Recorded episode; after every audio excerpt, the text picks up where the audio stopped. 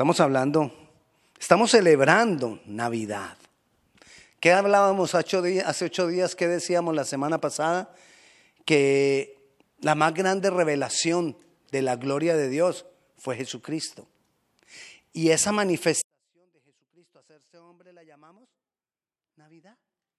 Navidad viene de natividad, nacimiento, y es el nacimiento de Dios, la encarnación de Dios haciéndose hombre, que es Jesucristo. Y, estuvimos hablando de eso, pero hoy quiero que miremos qué movió a Dios para hacer que la gloria suya se manifestara de esta manera a través de Jesucristo. ¿Recuerdan lo que dice Juan 3:16? Porque de tal manera amó Dios al mundo para que todo aquel que en él cree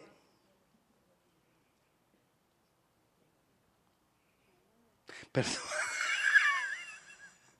Porque de tal manera amó Dios al mundo que ha dado a su Hijo unigénito para que todo aquel que en él cree no se pierda, más tenga. Porque de tal manera amó.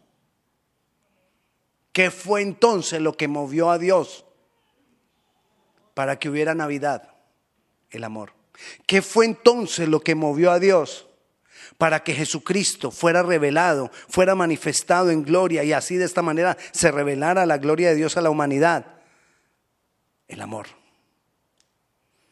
Entonces podemos decir que al recibir la gloria de Dios, que al recibir la gloria de Dios, que es Jesucristo, estamos recibiendo su amor. Estamos recibiendo la manifestación de su amor y la más grande manifestación de su amor. Entonces, volvamos. Esa gloria manifestada la llamamos Navidad. Y lo, que, y lo que movió esa Navidad o lo que movió a Dios a esa Navidad fue el amor. ¿Cómo podemos nosotros celebrar Navidad y no tenemos la revelación de su amor? No estaríamos teniendo Navidad. Podemos celebrar Navidad, pero muchas veces no tenemos Navidad. Porque si yo celebro Navidad, pero no tengo la revelación del amor de Dios, no tengo Navidad. Y está bien que eso lo haga el mundo que no conoce a Jesucristo. Pero nosotros, ¿qué necesitamos nosotros sino recibir la revelación del amor de Dios? La, revelación del amor de Dios debe ser una realidad en nosotros. La revelación del amor de Dios debe ser una necesidad suplida por Dios. Es decir, yo necesito la revelación del amor de Dios. Porque sin la revelación del amor de Dios yo no puedo hacer nada, como decía esta mañana y ayer en la mañana en el pan para el desayuno. El que permanece en mí. Porque separados de mí Nada podemos hacer. Pero yo cómo puedo estar junto o, en Él, o junto a Él, o pegado a Él, o permanecer en Él, si no tengo la revelación de su amor. Entonces necesitamos la revelación de su amor. Vayamos a Judas, el libro de Judas, capítulo 1 versículo 20. Dice, pero vosotros, ¿cómo nos llama?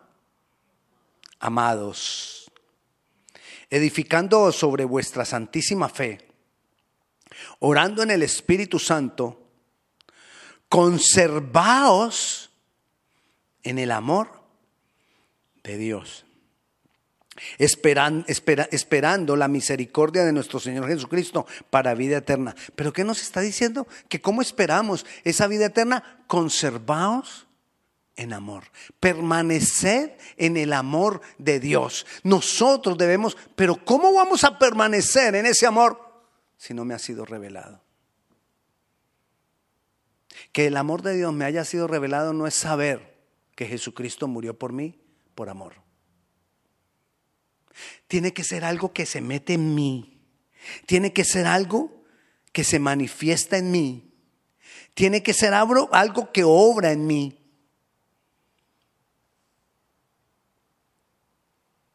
que transforma mi vida.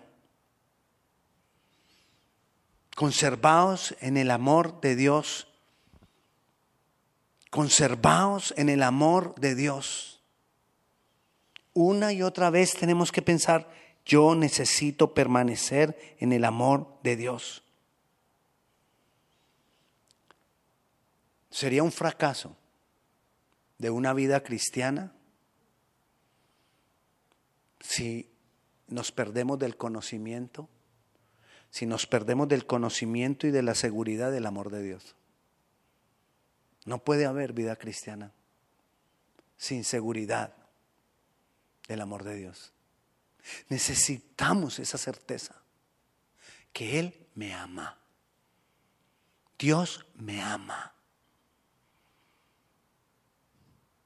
Y si yo tengo un concepto errado de amor, voy a tener un concepto errado de Dios. Y ese es el problema, que a veces tenemos un concepto errado de, amor. Y si pensamos que amor es dar, bueno, ¿qué ha hecho Él por nosotros? ¿Qué dio Él por nosotros? Su vida. Si pensamos que amor es cuidar, tenemos que pensar qué es cuidar. Porque muchas veces pensamos que cuidar es que Dios esté ahí evitando que yo, yo haga una cantidad de cosas que no debo.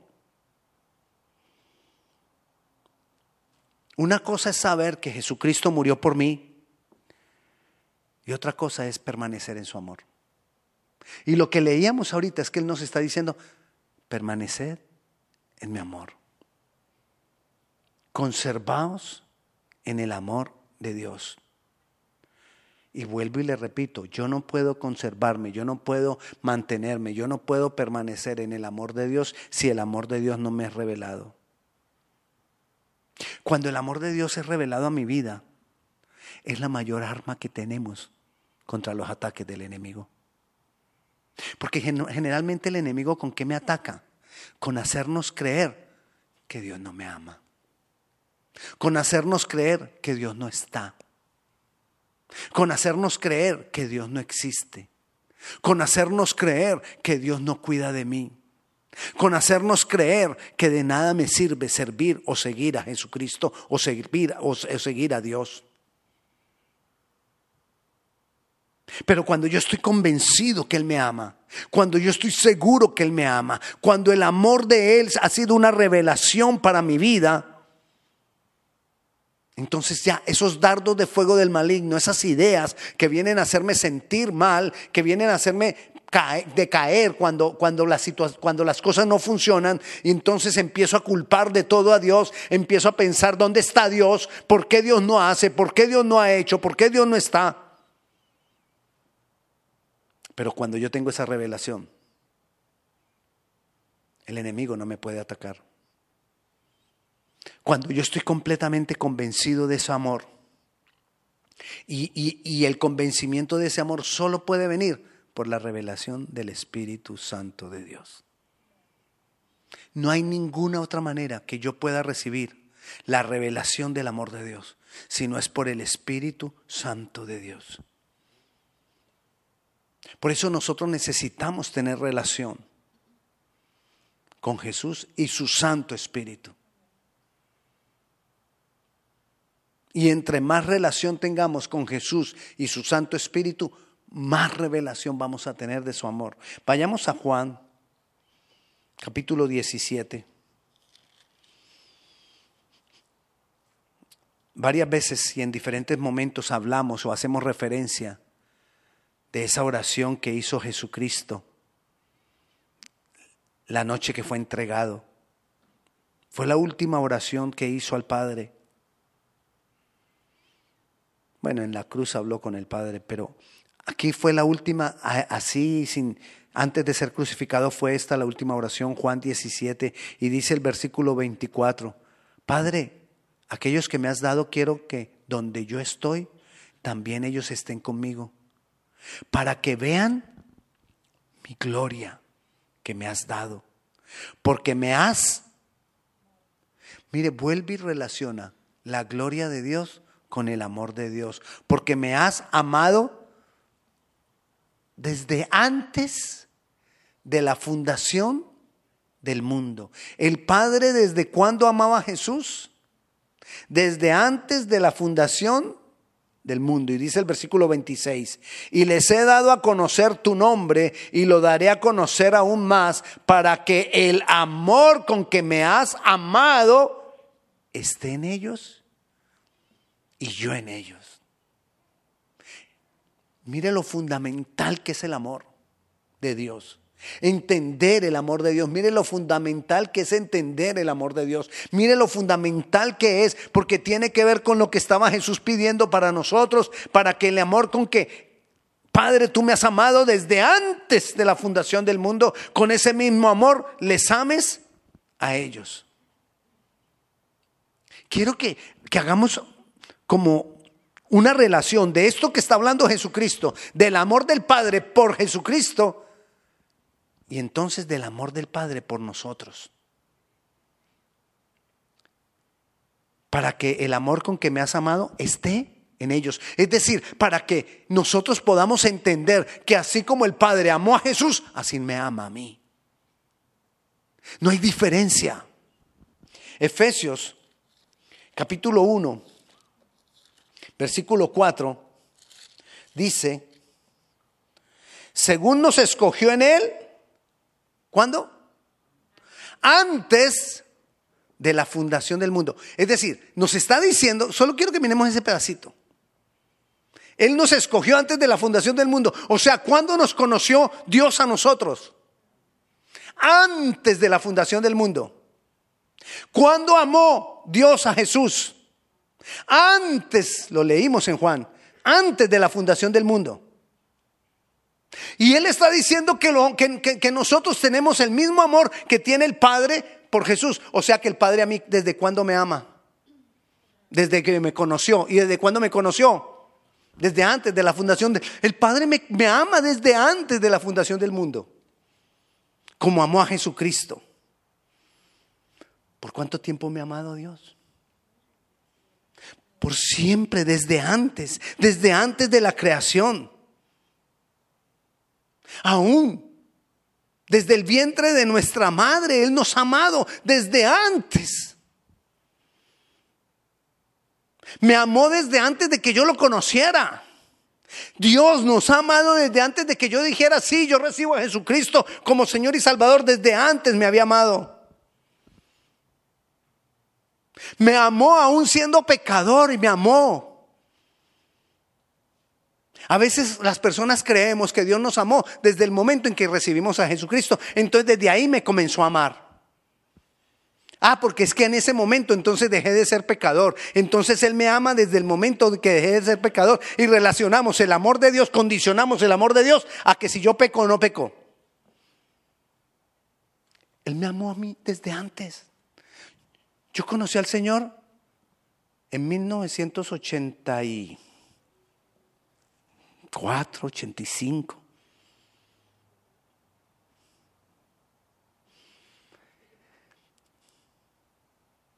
Pero no quiere decir que el Señor me hubiera amado desde ese momento.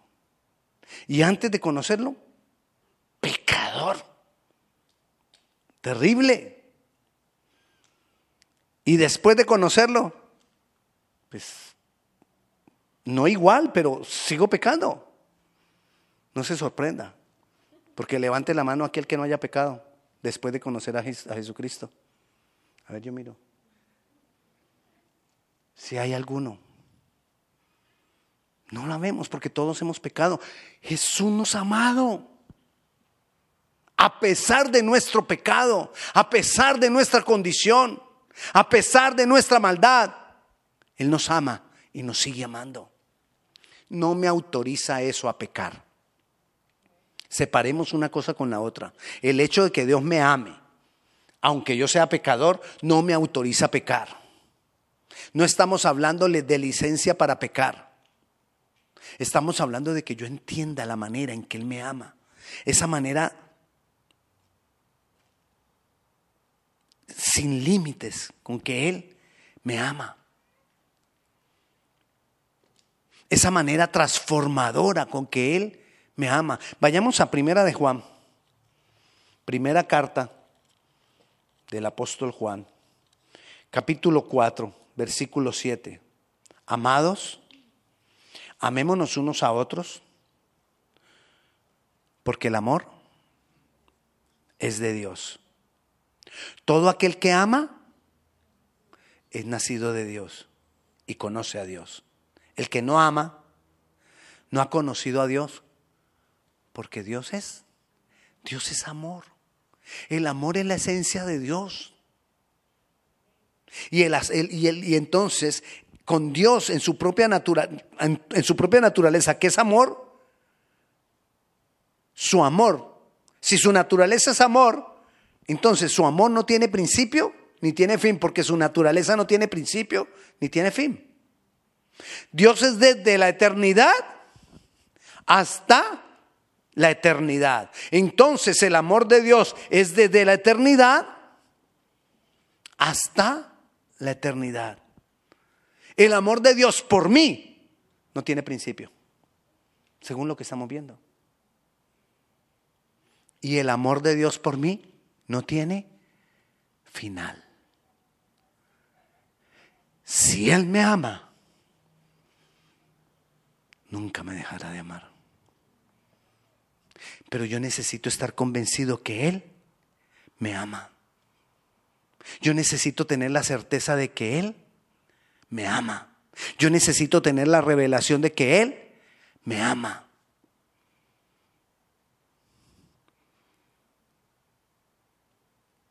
Porque Él me ama. Yo lo he recibido. Porque Él me ama. Tengo salvación. Porque Él me ama, tenemos vida eterna. Lo más grandioso, nosotros somos seres que no tenemos final. Desde que fuimos creados, fuimos creados y comenzó nuestra vida y nuestra vida no dejará de ser. Este cuerpo dejará de ser. Pero seremos transformados y continuaremos la vida eterna.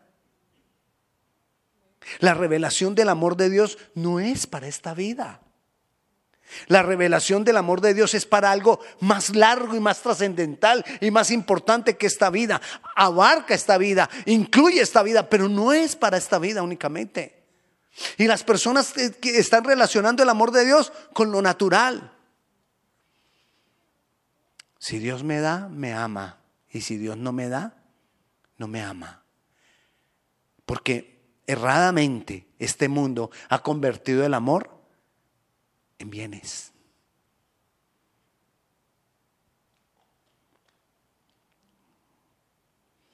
En Romanos, capítulo 8, versículo 35, a mí, me, a mí uno de los capítulos de la Biblia que a mí más me gusta es Romanos, capítulo 8. Habla del Espíritu que nos liberta de la vieja naturaleza y produce en nosotros justicia. Ese mismo eh, capítulo de 8 habla del conflicto entre mi naturaleza vieja y, y el Espíritu que viene a renovarlo todo.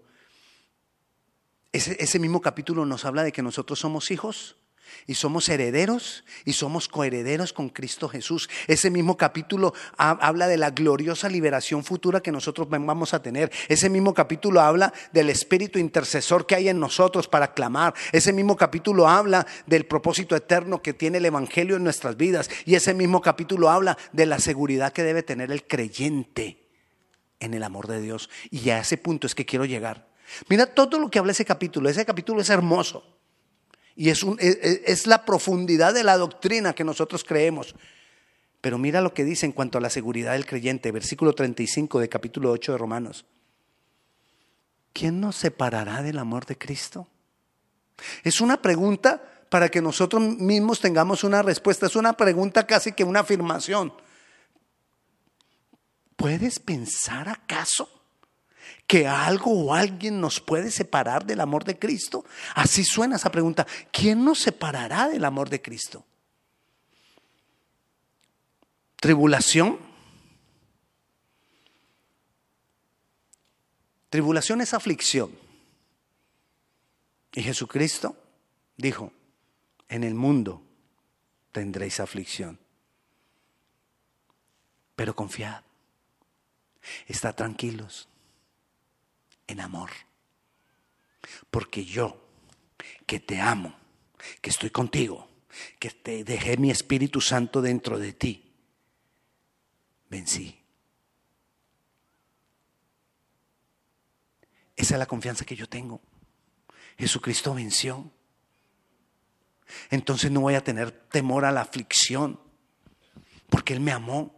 ¿Quién nos separará del, del, amor? Vuelve, está hablando del amor. ¿Quién nos separará del amor de Cristo? Tribulación, angustia. La tribulación son cosas que pasan afuera, aflicción que pasa afuera. La angustia es lo que pasa dentro de mí cuando veo cosas afuera que, no, que, que, que vienen contra mí. Cuando yo veo la aflicción, en mi interior hay angustia. Y está diciendo que no, ni, la, ni lo que pasa afuera, ni la angustia que te da por lo que pasa afuera, nos puede separar del amor. Porque nosotros tenemos que tener aquí la convicción. Eso es Navidad. Tener aquí la convicción. Él me ama. Él entregó su vida por mí. Él se hizo hombre por mí. La Navidad existe por razón de mí. Porque Él murió, pensando, se hizo hombre pensando en mí. Tribulación o angustia o persecución o hambre o desnudez. Ese hambre o desnudez nos está hablando de que aunque haya veces que, si hubiera necesidades básicas, ¿cuáles son las necesidades básicas? Necesidad de alimento, necesidad de vestido. Entonces está hablando de que aún las necesidades básicas, hombre o desnudez o peligro o espada, ese peligro nos habla del temor. Cuando, cuando hay peligro uno tiene temor, aún que ni el temor nos, nos separe a nosotros del amor. Cuando hay temor y yo tengo la revelación del amor. El amor echa fuera el temor. Tengo que tener, yo necesito para mi vida ese amor. Porque cuando yo tengo ese amor y la revelación de ese amor, aquí nos está diciendo que ninguna de esas cosas nos pueden derrotar, nos pueden derribar. No está diciendo que no las haya, está diciendo que si las hay, no nos derriban no nos destruyen. Me puedo poner frente a ellas, me puedo parar en medio de la tormenta, puedo esperar en medio de la tormenta, puedo ver esas situaciones difíciles y no me voy a ir al piso, dice el versículo 36.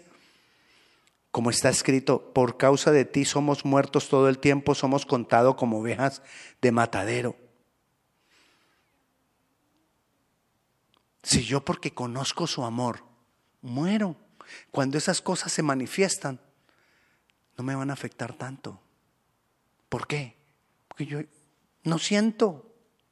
Porque tengo mi, vista puesta en Él, no en lo que pasa. Me doy cuenta de lo que pasa, pero no dependo de lo que pasa. Mi estado de ánimo no depende de lo que pasa. mis emociones no deben depender de lo que pasa. Es un proceso en la medida que yo voy recibiendo más y más la revelación de su amor. Lo más grande, lo más maravilloso, estamos viendo acá que es la revelación de su amor. Y dice, antes en todas estas cosas somos más que vencedores por medio de aquel que nos amó. Ser más que vencedor entonces no es que esas cosas no puedan llegar a mí. Y hemos, y hemos, tratado de entender y vender la idea de si que tú estás con Cristo, eres más que vencedor. Es decir, nunca vas a tener necesidad. No es lo que nos está diciendo ahí. Lo que nos está diciendo ahí es que si hay necesidad, vas a estar en firme por su amor. Porque nada nos puede separar de su amor. De la grandeza de su amor, de la maravilla que es su amor. En estas cosas entonces somos más que vencedores. Y dice el versículo 38, por lo cual estoy seguro. ¿Cuándo estoy seguro? Cuando más revelaciones recibo de su amor. Por lo cual estoy seguro que ni la muerte, ¿Qué es lo más grande que, que hay en la humanidad natural, que la gente más le aterra, más le asusta? La muerte. Es más, hay culturas que hacen fiesta con la muerte. Pues hablo, no hablo de celebrar la muerte, hablo de cuando alguien se muere. Nosotros lloramos porque nos va a hacer falta la persona. Pero cuando tenemos la revelación de Dios, sabemos para dónde va la persona. Y eso nos ayuda a, no, hacer el luto. Porque yo sé dónde está la persona. Porque ha recibido o si ha recibido el amor de Dios. Entonces, por lo cual estoy seguro que ni la muerte, ni la vida. ¿Y qué es la vida? Todas las benditas cosas que tenemos alrededor que nos mueven el piso. ¿Qué es la vida? Todo lo natural que nos mueve en el piso. Esa es la vida. Pero que ni la muerte ni la vida nos separen del amor de Dios. Cuando yo tengo esa revelación, ni la muerte, ni, la, ni, lo que estamos viviendo, hacia, hablamos ahora, dolor, angustia, todas esas cosas, nada. Ni ángeles. Ningún ángel puede reemplazar a Jesús ningún ser creado, ni ángeles, ni principados. A veces las personas le tienen temor a los principados, a los demonios, a las potestades. Nada de eso puede contra el amor de Dios que está en nosotros cuando hemos recibido la revelación del amor de Dios. Navidad es que yo reciba esa revelación. Ni principados, ni potestades, ni lo presente ni lo porvenir. Lo que estás viviendo no te puede separar del amor de Dios, ni lo que vendrá te puede separar de Dios. Necesitamos esa revelación del amor de Dios que me mantenga firme en todas las cosas. Ni lo alto, ni lo profundo, ni ninguna otra cosa creada, nada de lo creado nos podrá separar del amor de Dios que es en Cristo Jesús. Ese amor que Cristo vino a revelarnos, ese amor que Cristo vino a traer, ese amor que Cristo lo llevó a que se mantuviera firme en morir por nosotros. Ni la muerte de Jesucristo nos puede separar, porque antes la muerte de Jesucristo nos unió al Padre.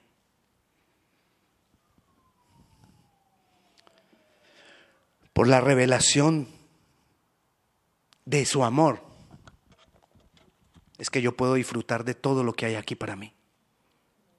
Por la revelación de su amor. ¿Se acuerdan cuando eh, varias veces he dado el ejemplo de que este es el refrigerador de Dios para los hijos? Es como cuando tú tienes el refrigerador en tu casa y tienes cuatro hijos, tres hijos, cuatro hijos. El refrigerador está lleno para quién? Para los hijos.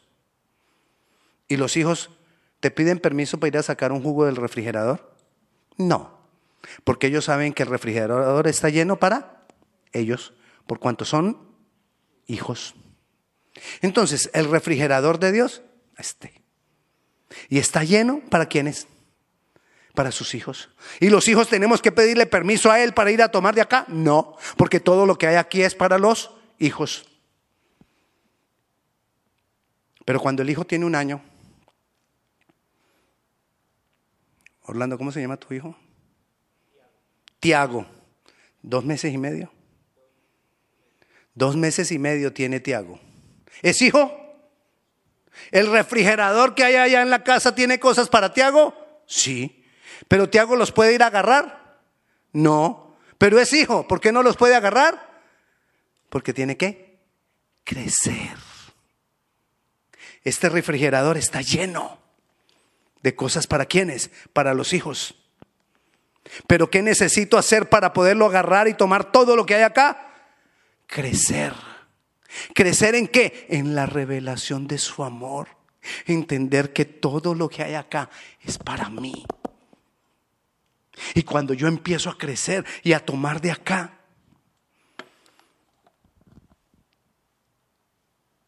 sus promesas dispuestas para mí, puedo disfrutar de esas promesas.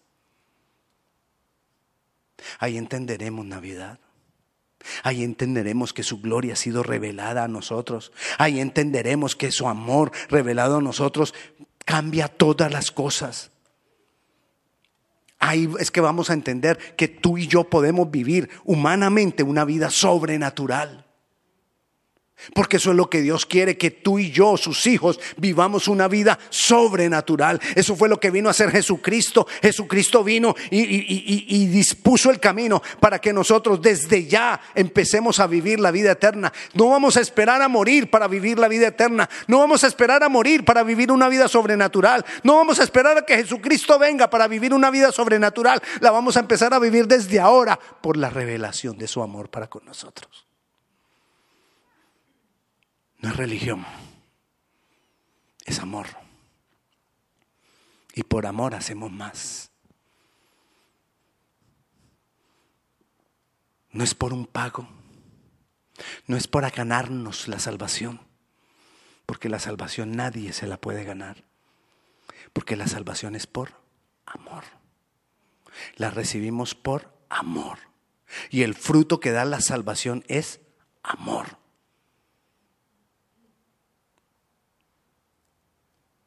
Así que yo te invito en esta noche que le pidamos al Señor que nos revele su amor. Oremos. Es algo personal entre tú y Dios, donde nadie lo va a hacer por ti. Pídele al Señor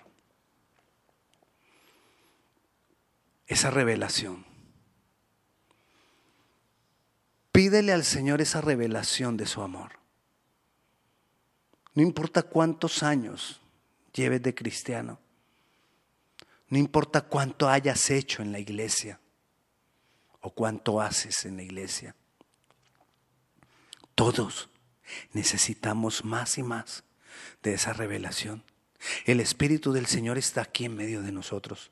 Jesucristo está aquí en medio de nosotros. Pídele la revelación de su amor. Señor, aquí estamos, Dios. Y venimos a clamarte, oh Dios, por la revelación de tu amor. Venimos a clamarte, Rey, por la revelación de tu amor. Bendito eres. Dios grande, Dios maravilloso, Dios poderoso.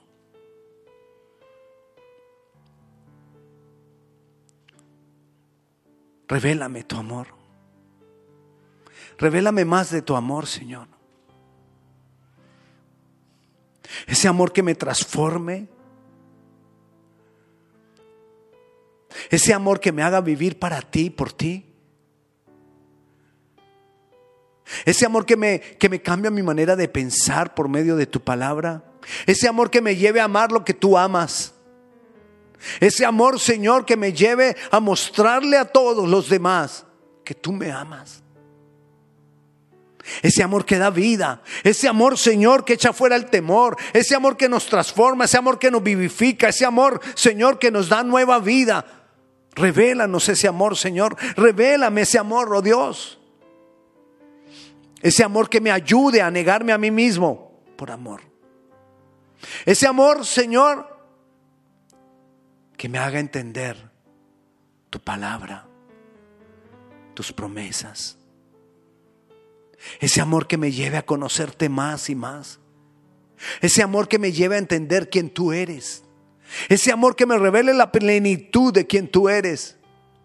Ese amor que me revele quién yo soy. Ese amor que me revele lo que yo puedo hacer. Ese amor que me revele la grandeza tuya en mí.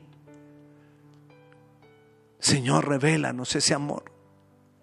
Revélanos ese amor profundo, ese amor eterno. Revélame que me has amado desde antes que yo naciera. Revélame que me amaste cuando estaba en el vientre de mi madre.